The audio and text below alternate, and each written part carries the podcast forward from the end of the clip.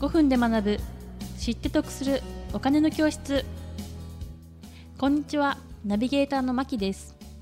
突然ですが将来のお金について漠然とした不安を抱えている人も多いのではないでしょうか。これはお金の知識ゼロからでも自分に合った運用方法やお金を増やす基礎知識を身近な事例から学べる番組です。各種マネーセミナー講師として活躍する杉山保険事務所代表の杉山が誰にでも分かりやすい言葉でお伝えします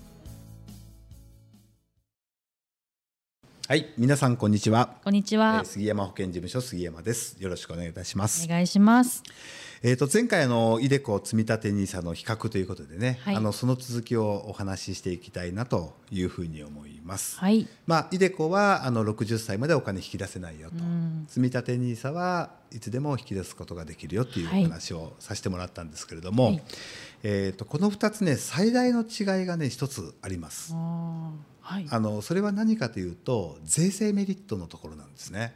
税制です税制メリットですね。で、イデコの掛け金っていうのは全額所得控除になるんで、はいうん、前回もちょっと触れさせてもらいましたけれども、えーお給料はいからねあの控除引かれると、はい。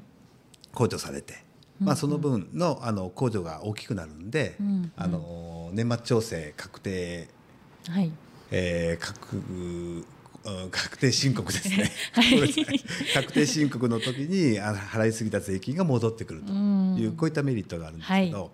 えー、と積立 NISA の掛け金は、えーはいと税制メリットがないです。うーん。ですのでえーあのその辺がね大きくイデコと違うところなんですけど共通しているメリットというのは運用期間中に得られた利益というのは全て非課税です。うーんなるほど、はい、あの税金がかからないということですね非課税ということになります。ですのでちょっと積立 NISA 言葉悪いんですけれどもはい。運用益が出なければはい。ただの投資なんですね。うーん。拠出メリットもない。はいただ単に運用期間中に得られた利益が非課税ということですね。で資金の引き出しもできるということなんで、ん。あの運用益が出なければただの投資でしかないです。はい。はい、でこの積立 NISA も来年からはあの期間が無期限という形になるので、はい。非課税期間が20年からもう無期限になりますあ。ー。まあ、上限金額1800万って決まってますからね。はい。なるほどですので、えー、とその辺をこう確認しながらやっていく、はい。ということで考えていくと,、はい。えー、とイデコは毎月2万3000円、うんうんうん。で積立 NISA、はい。えー、とあと積立 NISA の方は来年から年間で120万円まで拠出できるんで月でいくと毎月10万円投資できるようになるんで、はい。あーそうですね。はい。まあ、そういったところでこうあの金額を分けてやるっていうのも一つだし。はい。まあ、そうは言ってもあの60歳以降の私的年金作りってことなんでね、イデコの場合は。はい。20代の方が年金って言ってもまだちょっとピンとこないところもあるのかもわかんないんで、はい。まあ、そういった方は積立 NISA 中心、うんうん。っていう方でね形ではい。やっていってもいいかなというふうに思います。なるほど。はい、うーん牧さん的にはどうですか？